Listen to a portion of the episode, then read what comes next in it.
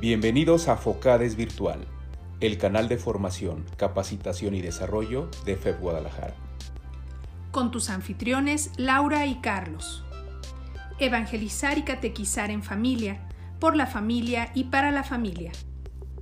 Encuéntranos en YouTube y Spotify.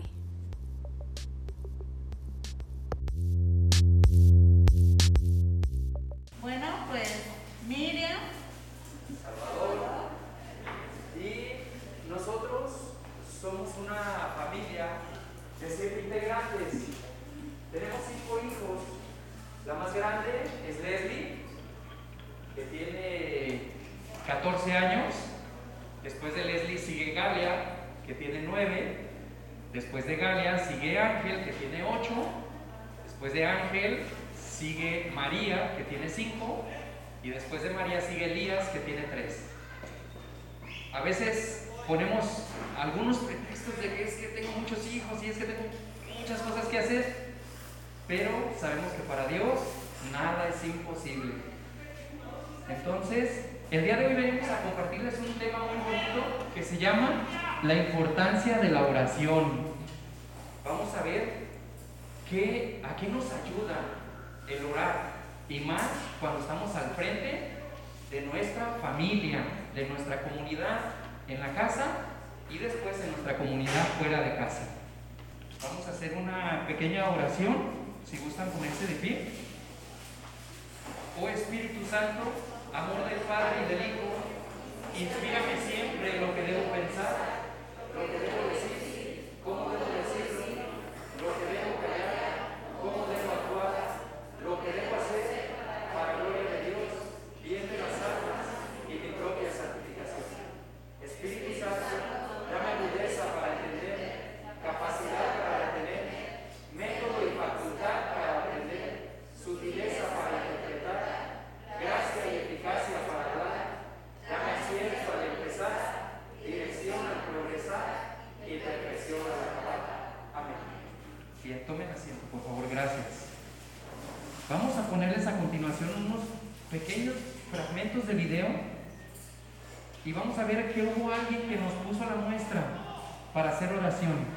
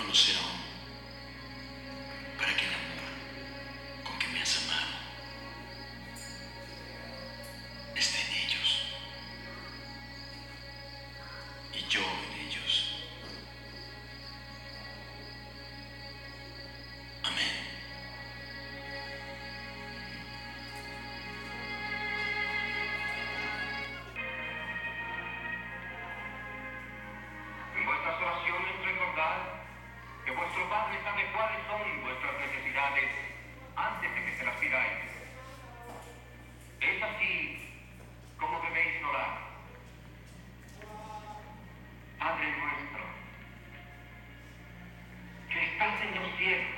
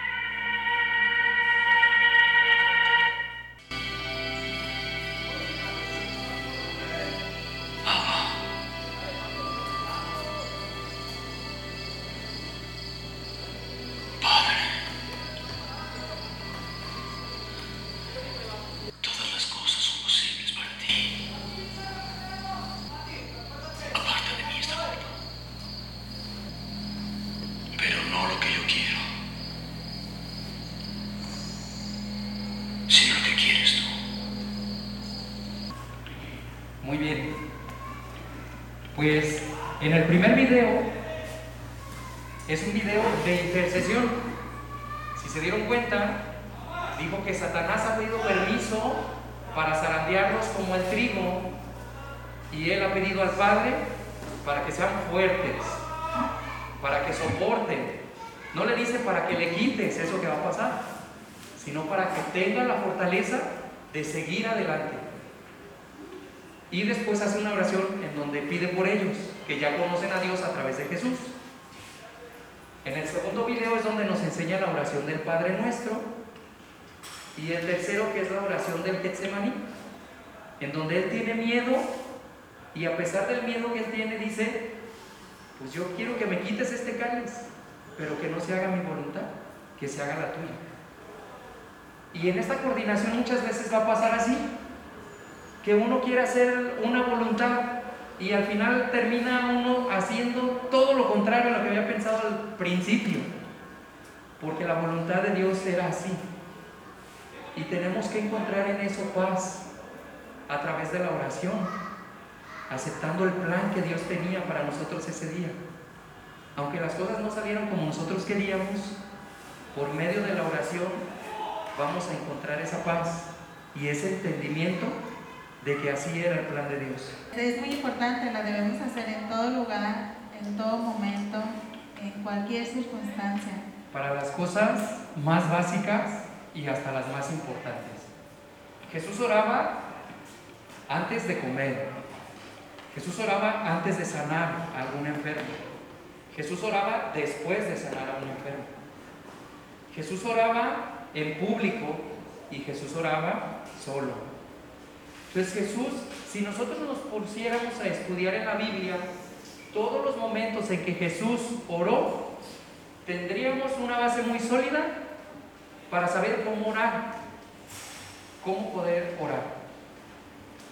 Este, bien, queremos, eh, tenemos una cita bíblica que, bueno, primero nos ayudas con la siguiente. Bien, el mensaje que tenemos para ustedes es, mi guía es Dios, orar en todo lugar y en todo momento. Siempre Dios tiene que ser la guía, Él tiene que estar al frente. No somos Miren y yo los que estamos dirigiendo esta comunidad, es Dios quien debe de dirigirla. Si yo no me dirijo a Dios, si yo con mi esposa no me dirijo a Dios para poder dirigir a los que están detrás de mí, entonces, ¿a dónde los vamos a llevar? Eso es lo importante de nosotros que estamos al frente, poderle transmitir a los demás cuál es el camino al que deben de seguir y no desanimarnos. Porque en ocasiones tú te entusiasmas, te enamoras. Cuando empiezas a conocer a Dios, sientes en tu corazón cómo se inflama, cómo, cómo quieres compartirlo hacia los demás. Quieres que todos sientan eso. Te sientes como que estás desbordando y como que quieres que todos desborden junto contigo. Que todos se sientan llenos, plenos, amados, se sientan felices. Pero en ocasiones, ¿qué creen? Que no todos quieren eso. O no es el tiempo todavía para ellos. En ocasiones, decía Jesús, ¿verdad? Le decía Pedro, Satanás ha pedido permiso para zaratearlos como el trigo. Y en ocasiones eso es lo que ocupamos, hermanos. Que nos bien como el trigo para poder encontrarnos con Dios. Ojalá no sea, es el caso de ustedes. Ojalá que por decisión propia se animen y se entusiasmen por llenar ese cántaro y hacer que los demás hermanos pertenecientes a su comunidad también lo llenen. Y la primera carta de Tesalonicenses, le recomendamos que la lean desde el capítulo 1, son cinco capítulos nada más. La verdad es que nosotros para poder eh, preparar el tema leímos todo el capítulo, todo, toda la carta, queríamos entender qué era lo que estaba pasando en ese momento, en esa situación, y Dios nos dio muchas cosas a nosotros. Así que se las recomendamos mucho. Quienes puedan leerla en casa, por favor, anímense a leerla. Bueno, en este momento es capítulo 5, versículo del 16 al 18. Estén siempre alegres, oren en todo momento, den gracias por todo, pues esta es la voluntad de Dios con respecto a ustedes como cristianos. Palabra de Dios. Te alabamos, Señor. Estén siempre alegres, oren en todo momento, den gracias por todo, pues esta es la voluntad de Dios con respecto a ustedes como cristianos. Palabra de Dios. Bien, ¿aquí estamos todos alegres? Sí. Es que muchas veces pasa, ¿qué pasa? ¿Cómo estás? ¿Ves a alguien en la calle? ¿Cómo estás? Bien, bien. Ah, no, sí, te nota que estás bien. Nosotros, hermanos, cuando estamos unidos a Cristo, lo debemos de transmitir. No podemos estar agobiados por la vida tristes, abatidos.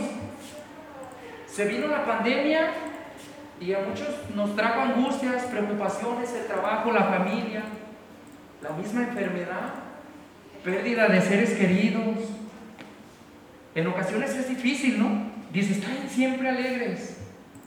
Eso es lo que Dios quiere de nosotros. Pero es muy difícil. Y luego dice, oren sin cesar. Oren sin cesar.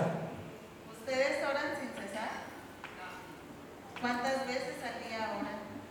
Háganse una autoevaluación en su cabecita y digan, a ver, hoy, bueno, hoy no, porque están en retiro, es trampa, ya oraron varias veces. Pero en un día normal que no venga a un retiro, evalúense y digan, ¿cuántas veces oro yo al día? Por lo menos en la mañana le doy gracias a Dios de que amanecí, en la noche le doy gracias por lo bueno y malo que viví. Le pido que me enseñe de todo lo malo. Oro antes del desayuno, antes de la comida, antes de la cena. Le doy gracias a Dios por los alimentos que tuve, por las amistades que conseguí ese día o, simplemente por las personas con las que me rodeé ese día y que pude compartir algo. Por eso dice, oren en todo momento, oren sin cesar. Y no, y no quiere decir que todo el día, desde que me levanto, voy a estar de rodillas. No, no, no. Ora sin cesar es que cada que puedas, ores. Sí. No que cada que puedo saco el celular y abro el Facebook para ver qué publicaron. No. Cada que puedo voy a orar a darle gracias a Dios. Oraciones cortas, no necesitas, no necesitas ponerte a, hacer el rosario todo el tiempo, si es bueno hacerlo. Pero pues, gracias Señor. Señor, casi choco, ay, me asusté. Te doy gracias porque no pasó. Ya esa fue una oración. Te doy gracias porque llegué bien a mi trabajo. Son pequeñas oraciones que nos ayudan a tener una relación íntima. Debemos de sentirnos cercanos a Dios, un Dios que nos ama, que nos quiere. Y eso lo vamos a lograr a través de la oración. Vamos a hacer una oración,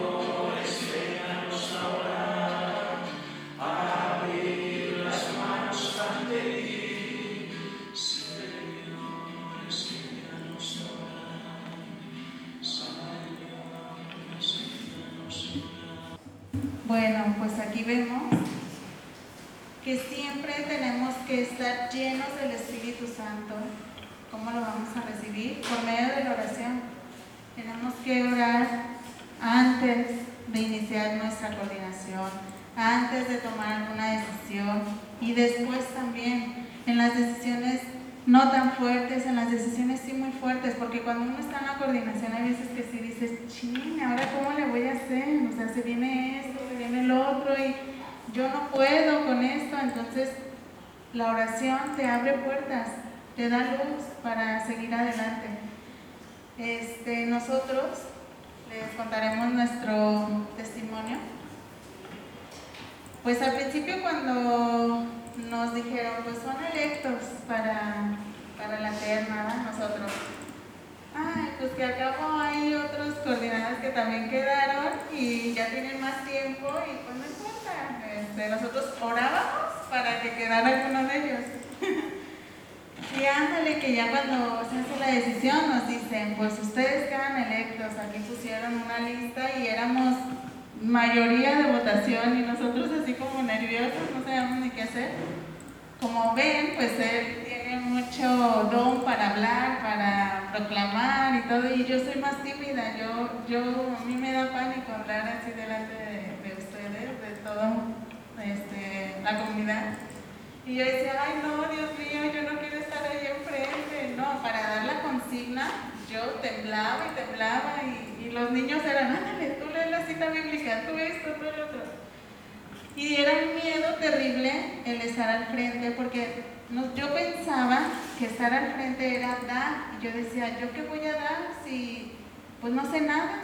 Yo no sabía nada de, de qué se tenía que hacer, nunca había dirigido, habíamos dirigido una escuela para primeros años de matrimonio, pero era nada más coordinar a los que iban a dar las charlas. Nosotros no teníamos que estar al frente de nadie, siempre estábamos detrás. Entonces era totalmente distinto. Llegó nuestra coordinación y montón de cambios. A nosotros nos dijeron, tienes que hacer esto, tienes que hacer el otro, y luego sigue esto, y luego sigue el otro. Y ándale, que primero empiezan con el cambio de libros.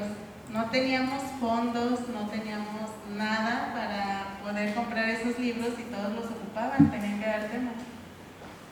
Pues oramos, nos pusimos a orar y de repente llegó un bienhechor. Miren, pues está este dinerito eh, para lo que puedan ustedes utilizarlo. Si quieren, ya después este me lo devuelvo.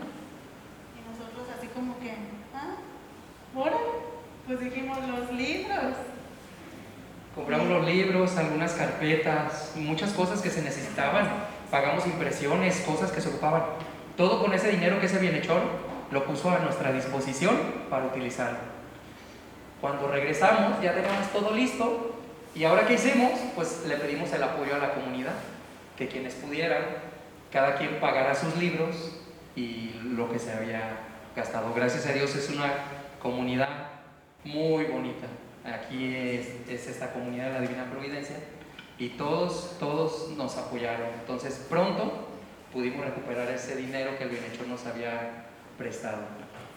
Ven, íbamos en el camino y pues se viene la pandemia. Y nosotros, che, ¿ahora qué vamos a hacer? Pues no sabíamos cómo hacerle. A nosotros nos preocupaba el grupo de primera comunión y la sesión A de los catequistas, porque decíamos, es que si ellos no están llenos de Dios, no van a poderlo transmitir. Entonces nosotros todavía no habíamos, este, eh, no nos habían dicho qué hacer cuando nosotros ya lo estábamos realizando, empezamos. Ni modo, va a haber sesiones todas las semanas, porque todos tenemos que estar llenos de Dios. En este momento es cuando más necesitamos a Dios, no podemos ir a misa. Entonces aquí es donde nos vamos a refugiar para poder llenarnos de ese Dios y poderlo transmitir. Las catequistas de primera comunión, chicas, pues no sabíamos de la cuenta de Zoom, de mí, de todo eso.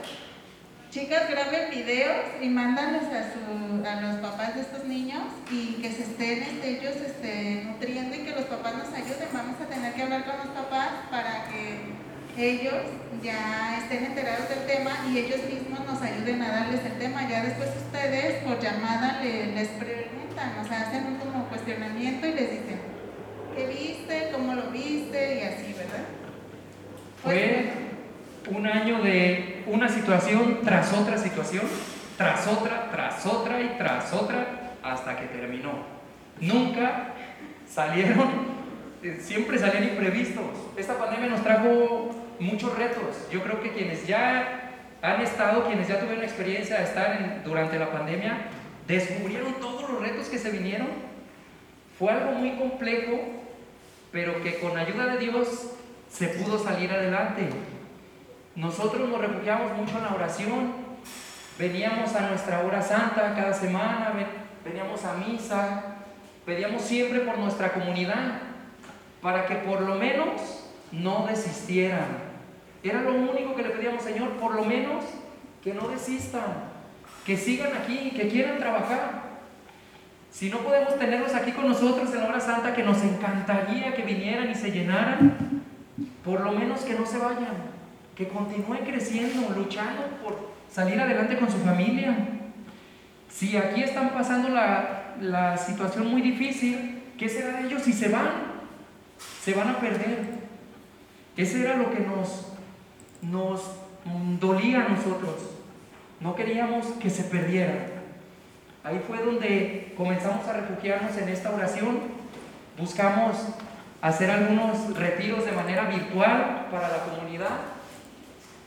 Este, buscamos momentos de reunión para oración. Y como decía Miriam, hacíamos la sesión cada ocho días. Sesión a equipo blanco, sesión a equipo azul cada ocho días sesionaban. No era obligatorio, no era obligatorio. Recuerdan que las catequesis eran familiares, ¿verdad? Entonces la catequesis familiar, todos hacían ficha catequética, hacían su experiencia de vida y la compartían. Era un momento en donde todos se conectaban, los que querían, para estar con Dios y para soltar todo lo que traían. Hubo quienes decían, ay, es que yo siento que me tengo que conectar y no puedo, y, otros que decían, es que Fefe es nada más los sábados, ¿cómo quieren que cada ocho días me esté conectando y toda la semana y mandan un montón de material y todo? ¿Qué quieren que me lo pase pegado en la tele? Pero había quienes decían, gracias a esos momentos en que ustedes nos exigían en estar en oración, es que pudimos salir adelante de muchas situaciones que enfrentamos en nuestros hogares. Hubo muchos problemas. Yo creo que a lo mejor ustedes los experimentaron. Miren y yo los experimentamos en casa, ahora con la pandemia. Estamos muy acostumbrados a estar separados y ahora diario juntos. Él estudiaba todo el día y luego trabajaba y no, todo el día no estaba en casa, nomás llegaba a cenar y dormir. Entonces fue cambio y luego los niños que no van a la escuela y que mamá tiene que ayudarles con las tareas, no, fue una revolución. Bien curioso porque esto de la oración a nosotros nos los enseñó nuestros hijos. Nosotros estábamos, ¿qué vamos a hacer? ¿Y cómo le vamos a hacer? Y mis dos hijas, las más grandecitas, dicen, mamá, pues es que estamos en un lugar en donde Dios está presente. Y si no involucramos a Dios, esto se va a desunir. ¿Qué les parece si iniciamos con, una, con un rosario? Primero empezamos nosotros. Vamos a rezar siempre, todos los días, por todos los catequistas y por todas las comunidades. Y empezamos. Y luego ya después de como un mes, Galia es la segunda, tiene nueve años, me dice, mami, no tenemos que hacerlo nada más nosotros. Es que tienen que invitar a toda la comunidad. Pero ¿cómo le vamos a hacer? Pues por Zoom, invítenos.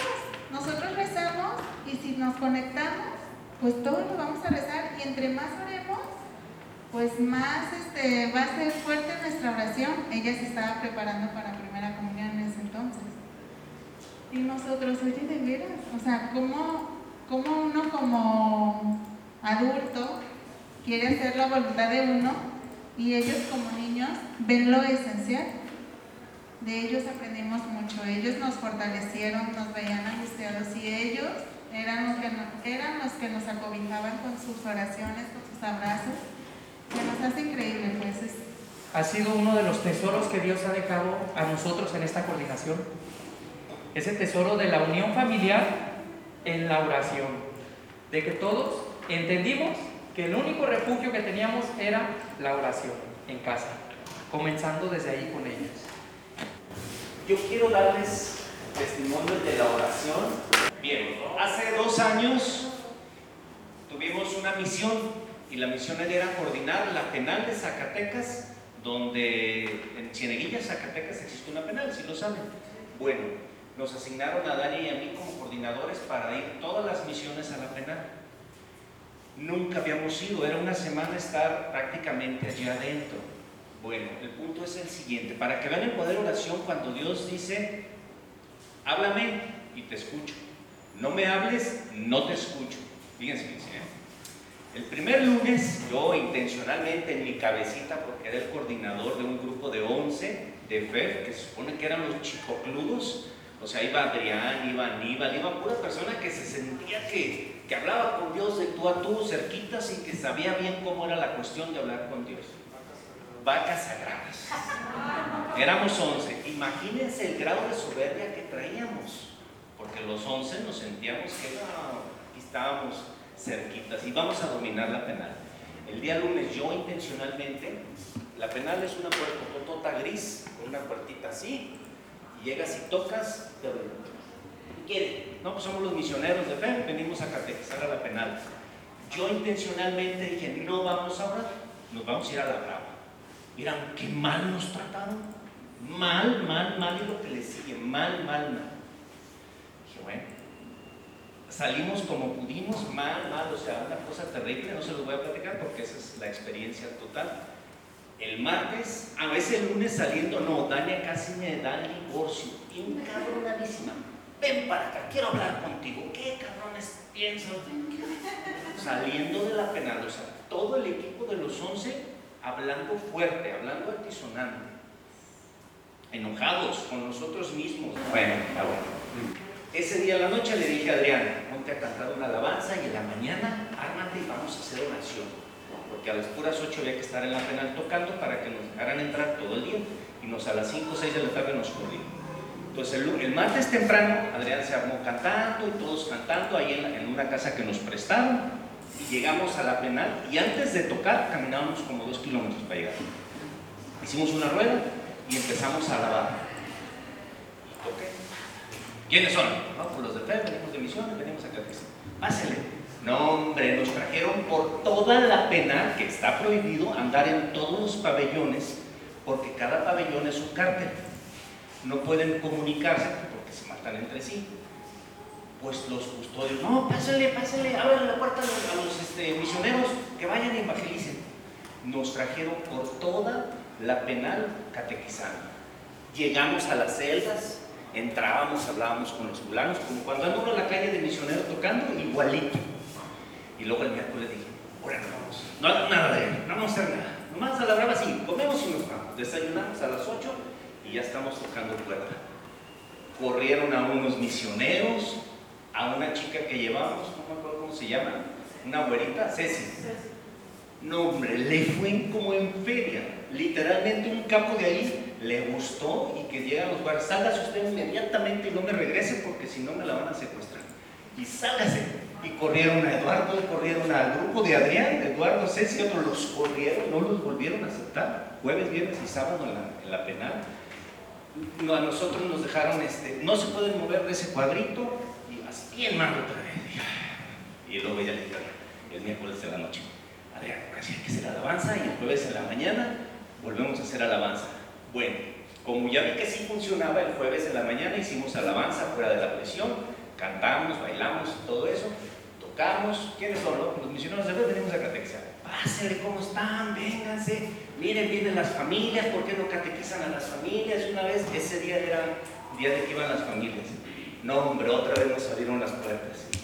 Ahí está la oración. Esos son detalles tangibles así, donde orar sirve o donde no sirve. Ese es un testimonio muy hermoso. Yo propio, consciente, lo hacía y no lo hacía, para ver qué pasaba. Bueno, muchas gracias. Eh, continuando, eh, nosotros cuando nos dieron el cargo de coordinadores, eh, pues sabíamos que no íbamos a poder solos. Y luego somos los más chicos de la comunidad, decíamos, no, pues a lo mejor no nos va bien. Entonces nos hicimos a la tarea de comprometernos a hacer un ramillete espiritual. Pues nosotros hicimos nuestra lista como pudimos personal y después familiar.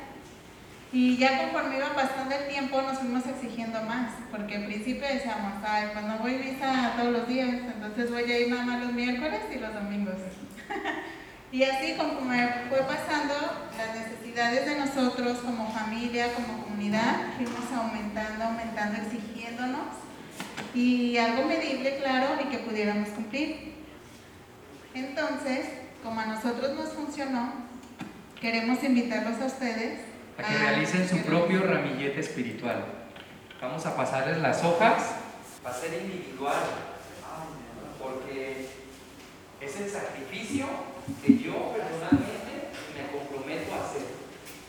Ahí les pusimos algunas cosas que pueden hacer, pero si a ustedes se les ocurren otras, abajo pueden ponerlas. Pero tienen que poner medible.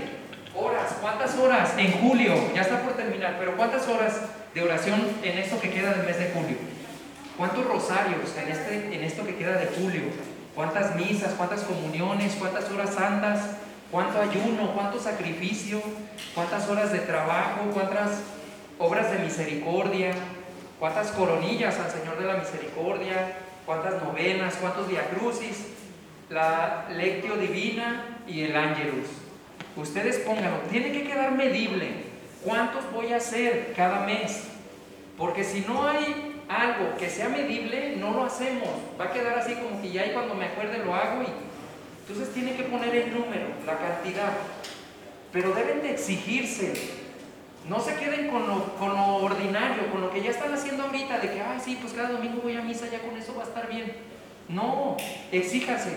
Voy a tratar de ir a misa, por lo menos, si nada más voy el domingo, pues por lo menos ir tres veces a la semana. Ojalá pudiera ir diario y comprometerme y retarme a mí mismo y demostrarme que sí puedo. De eso se trata este ramillete, de exigirnos a nosotros, no quedarnos en la comodidad, porque este sacrificio que ustedes van a hacer es por el bien de su familia y de su comunidad. Entonces exíjanse lo más que puedan. El ramillete que nosotros armamos, pues fue para todo el año. Pero por ejemplo, si en este mes yo veía como que andábamos flaqueando, pues lamentaba. O sea, si tenía cinco cosas, ahora lamentaba diez. O sea, yo me iba exigiendo porque este sacrificio, como dice Chava, es para el bien de nuestra familia, porque el demonio nos ataca, nos ataca de muchas formas. Y nos hace querer desistir, porque había veces en las que decíamos, no, ¿sabes qué? No podemos. Ya, hay que decirle a los vice que se quedan con el cargo. O sea, realmente era así. Pero no, o sea, ya con la oración, ya Dios te va abriendo las puertas. Es que vas por un camino en el que yo sentía que era oscuro y no veía y no sabía dónde ir. Y Dios, por medio de la oración, nos ayudaba a alumbrarnos ese camino, por medio de un catequista, por medio de un vecino, por medio de quien sea, por nuestros hijos, era que, que nos daba esa luz. Y como Jesús dijo, no les voy a quitar los malos momentos, no se los voy a quitar, los van a tener, pero voy a pedir al Padre para que tengan la fortaleza de superarlos, de seguir adelante. Nosotros tenemos un testimonio muy fuerte de una manifestación demoníaca que tuvimos un día en nuestra casa. En una ocasión estábamos en casa, su casa, acá en Tesistán vivíamos, estábamos trabajando en esa escuela de los primeros años de matrimonio. Nosotros coordinábamos nada más lo que era la, la, la organización, no impartíamos temas, pero nos encargábamos de todo, todos los detalles. Entonces, un día estando en casa, ese día había ido hasta mi hermana a visitarnos. Muy curioso, llegan a las 3 de la mañana en punto y se quedan pegados en el timbre. Entonces mi esposa y yo nos despertamos. ¿Qué horas son? Eran las 3. Me asomo por la ventana para ver qué está pasando y era una mujer de algunos 38, 40 años. Y la veo, me asomo yo por la ventana y le digo, ¿se le ofrece algo? Y me dice, ¿dónde está la muchacha?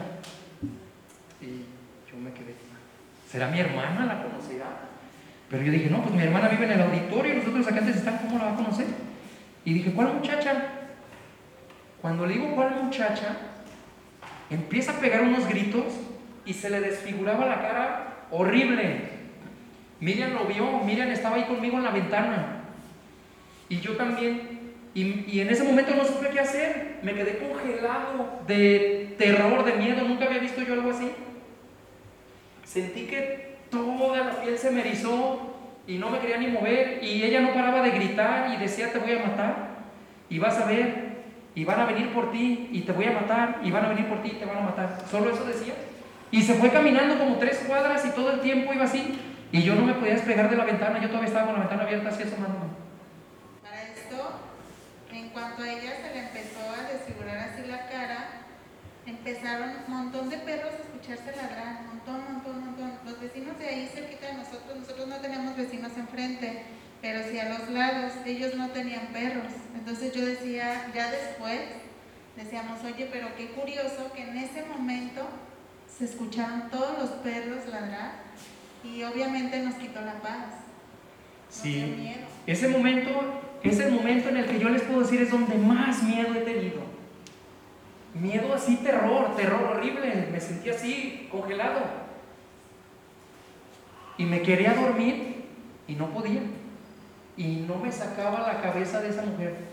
La mirada, la cara, todo lo que hacía, todo lo que decía. Y yo nomás dando vueltas en la cama.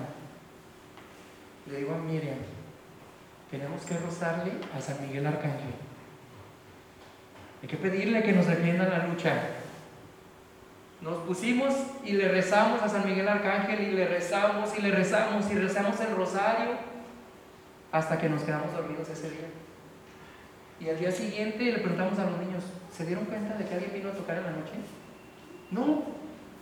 Ay, pues gracias a Dios, porque nosotros qué sustote nos acompaña. Ahora los niños. Comprendimos que eso era para nosotros, ya después supimos que era una revelación porque pues Él no descansa, Él no quiere que estemos en el camino de Dios. Y entonces nos dimos cuenta que cuando tú estás haciendo bien las cosas, al demonio no le gusta. Y va a buscarte. Esto no es de que, ay, sí, soy coordinador, voy a sacar el grupo adelante. No, vas a tener batallas entre tu familia.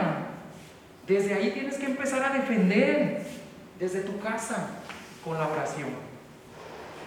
Bien, ¿terminaron su ramillete? Queremos darles unas palabras que no son de nosotros. Estas palabras nos las, nos las ha dado el Señor fuera de aquí de la comunidad y nos dice así.